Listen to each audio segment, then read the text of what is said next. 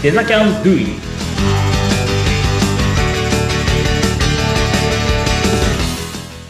デザインキャンパスの浜野です。アシスタントの相本幸子です。浜野さん、今日もよろしくお願いいたします。はい、よろしくお願いいたします。さあ、デザキャンドゥイット21回目を迎えるんですけれども、今回も素敵なゲストをお迎えしておりますので、ご紹介させていただきたいと思います。土井さん、今日はよろしくお願いします。はい、よろしくお願いいたします。ディレクターの土井恵理子です。お願いいたします。土井さんはデザキャンの中野校で今関わっていらっしゃるわけですよね。はい、そうです。どういった形で関わっていらっしゃるんですか？えっと、私はですね、あの基本的には運営の方ですね、あの講師とかではなくって、うんえーコンテンツの方を作成させてもらったりですとか、えーはいそういったこう裏方の方をやっております。なるほどい。わゆる授業構成とかそういったものも土井さんあそうが。ですね。はい。そういうこともやってらっしゃるんですね。はい。なるほど、なるほど。じゃあもう屋台骨をこう作っていくっていう、大事な、大事な。そうですね。大事な大事なところを。なるほど。あの、もともと土井さんもディレクターとしてのご経験も終わりなんですよね。あ、そうですね。私はもう、あの、仕事し始めた時からずっとディレクターでやっておりまして、で。えっと、なのでもう15、6年ですね。長いですね。長いんです。映画ですよね、もうかなり。なんか、はい、気がついたらずっと やってるっていう感じなんですけど。15年っていうと、やっぱり業界的にもかなり長いキャリアですよね、きっとね。そうですね。多分長くって、なので、その、何ですか？あんまりもう話が通じる人がいなくなってきたんですけど、例えば、その、フラッシュでホームページ作ってたよねとか、うん。あはい。最近の人は何ですか？それ。ってなるパターンですね、これは。うん。はい。とあか、ー、うん。あとは本当にあの、ほパソコンで見るウェブサイトをタグ打ちで作ってるような時代。タグ打ちで、あの、わかる人にはわかる用語ですけど、あ私の、今は、はい。あの、本当に簡単な、こう、私でも今でも書けるぐらいの、あの、ものでこう、ホームページ作ってたりとか、あとはこう、パソ、えっ、と、ホームページの中の、こう、一部の文字がこう、点滅してたりとか、あの、右から左にこう、文字がこう、ス スライドして流れてくるとかっていう。へ平成、平成。っていう、こう、すごく、そのあたりからやってます。じゃあ、この15年でいろんなことが変わって、ね、そうですね。進化してきたっていう、その歴史もきっと、あの、ごはい存知なんだろうなと思うんですけど、あの、スクールに携わるようになったきっかけ、もちろん浜野さんとの出会いも含めて伺ってもいいですか？はい。あの、前回までね、あの、同じく中野校の並木さんが、はい。はい、されてたと思うんですけど、もともとですね、その、で、すごく構想すごいあの、時間かけたっていう話も してたと思うんですけど、熱い思いを語っていただきましたね。はい。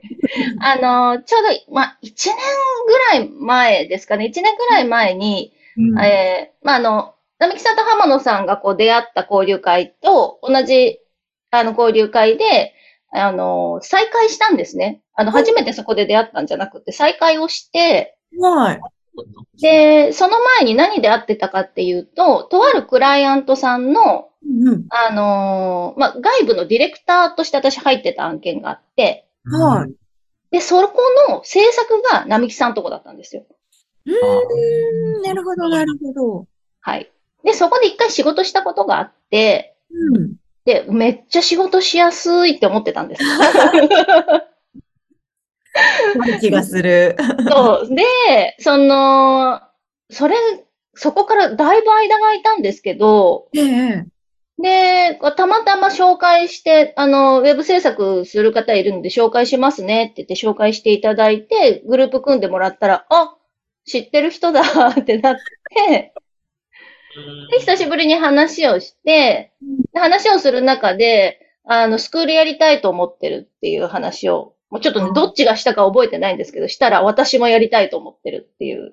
へえ、あ、やりたかったんですか？え私もやりたかったんです。はい。へえ。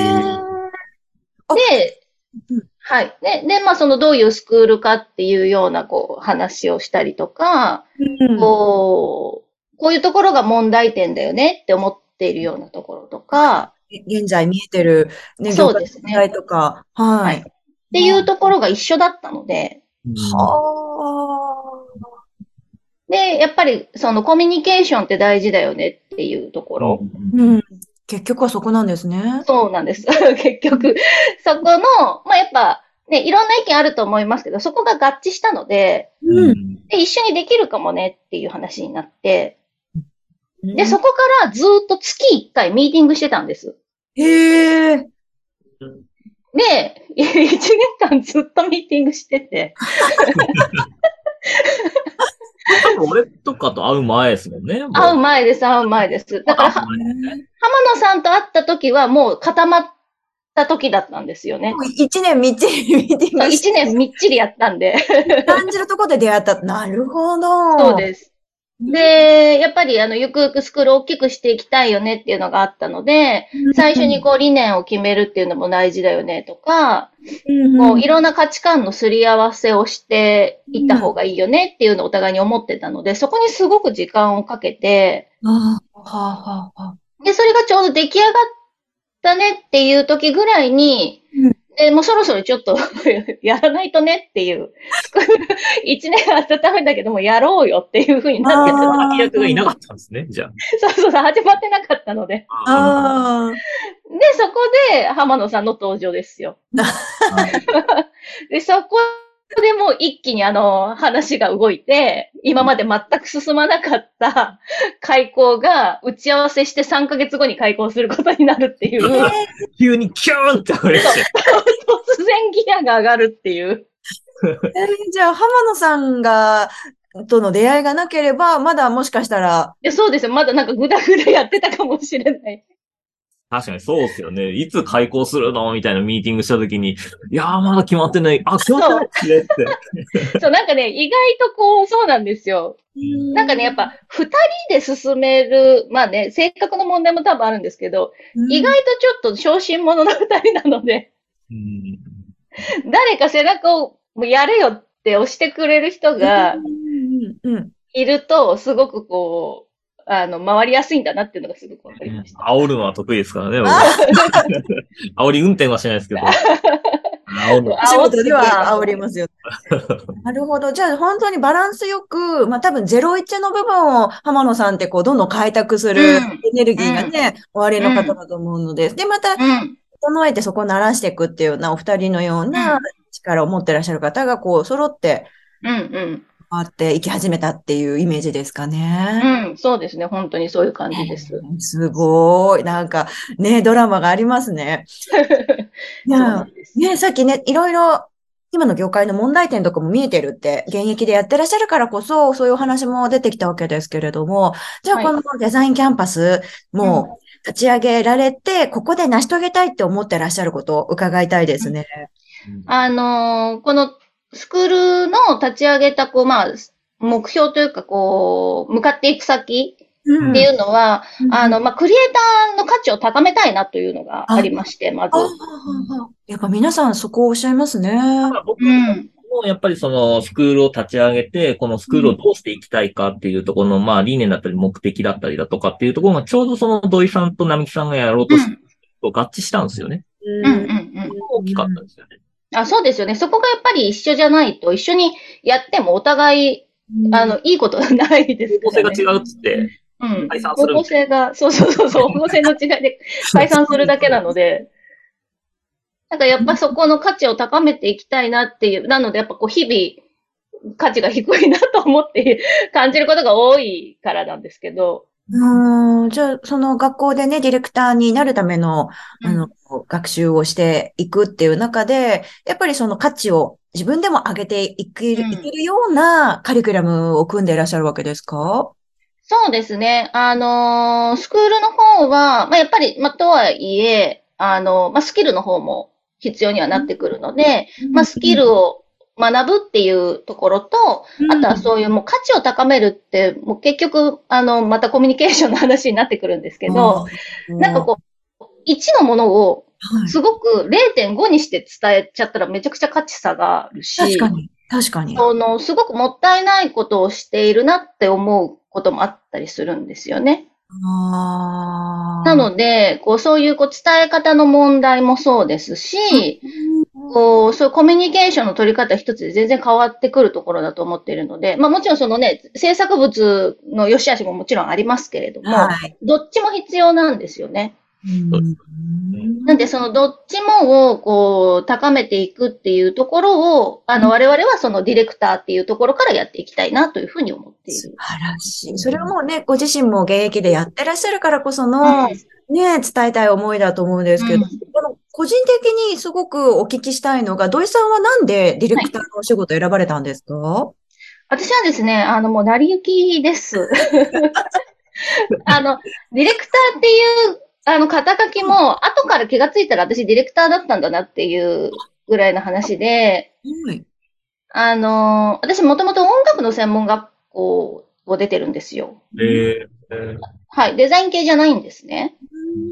で、まず最初に就職したところが着メロ作ってる会社だったんですよ。なんと、着メロ。はい。ちちょっと、と感じることをこれまた、はい。一週間わかんない人いたらすいませんですけど、で、そこで私最初着メロを作ってたんですけど、ええ。あのーそこの会社の方に、あのー何ですか、その着メロの、えっと、品質管理とか、っていうそのチェックの方の担当をやってくれっていうふうに頼まれて、うんで、そのみんなが作った着メロを、その携帯電話に入れたやつを鳴らして、こう耳元で聞いて、はい。これがちゃんと納品していいデータかどうかっていうのをチェックするっていうはあ。のから始めて、うんまず、あで、その後、えっと、クライアント窓口もやって、で、その後発注もやってっていう風な感じで、こう、徐々にこう、スキルアップしていった感じで、へえで。そこからあの、着メロがもう人気なくなってきたんで、着メロの後は何が流行ったかって言ったら、デコメールが流行ったので、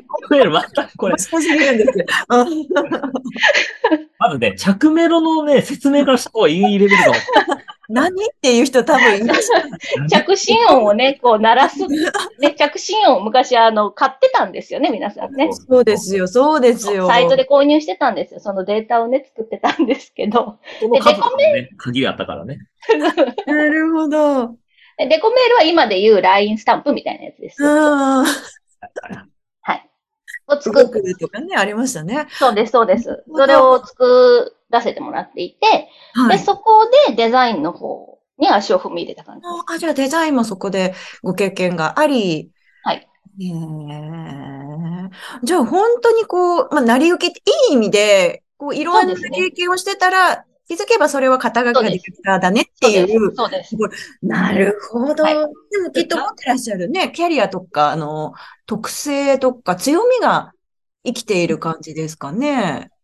そうですね。本当になんか、あのー私すごく秋っぽいんですけど、あうんの ディレクターが15年も続いたのは、やっぱり扱うものが毎回違ううんので、うん。でそういうふうにこうね、時代の移り変わりも激しいですし、流行ってたものが流行らなくなったりとかもすごくするので、その度に対応していかなきゃいけないっていうところが、こう、すごい楽しいなって思う仕事に最初にこう、つかせてもらえたので、それがすごい、あの、大きかったなって思います。なるほど。そういうキャリアが。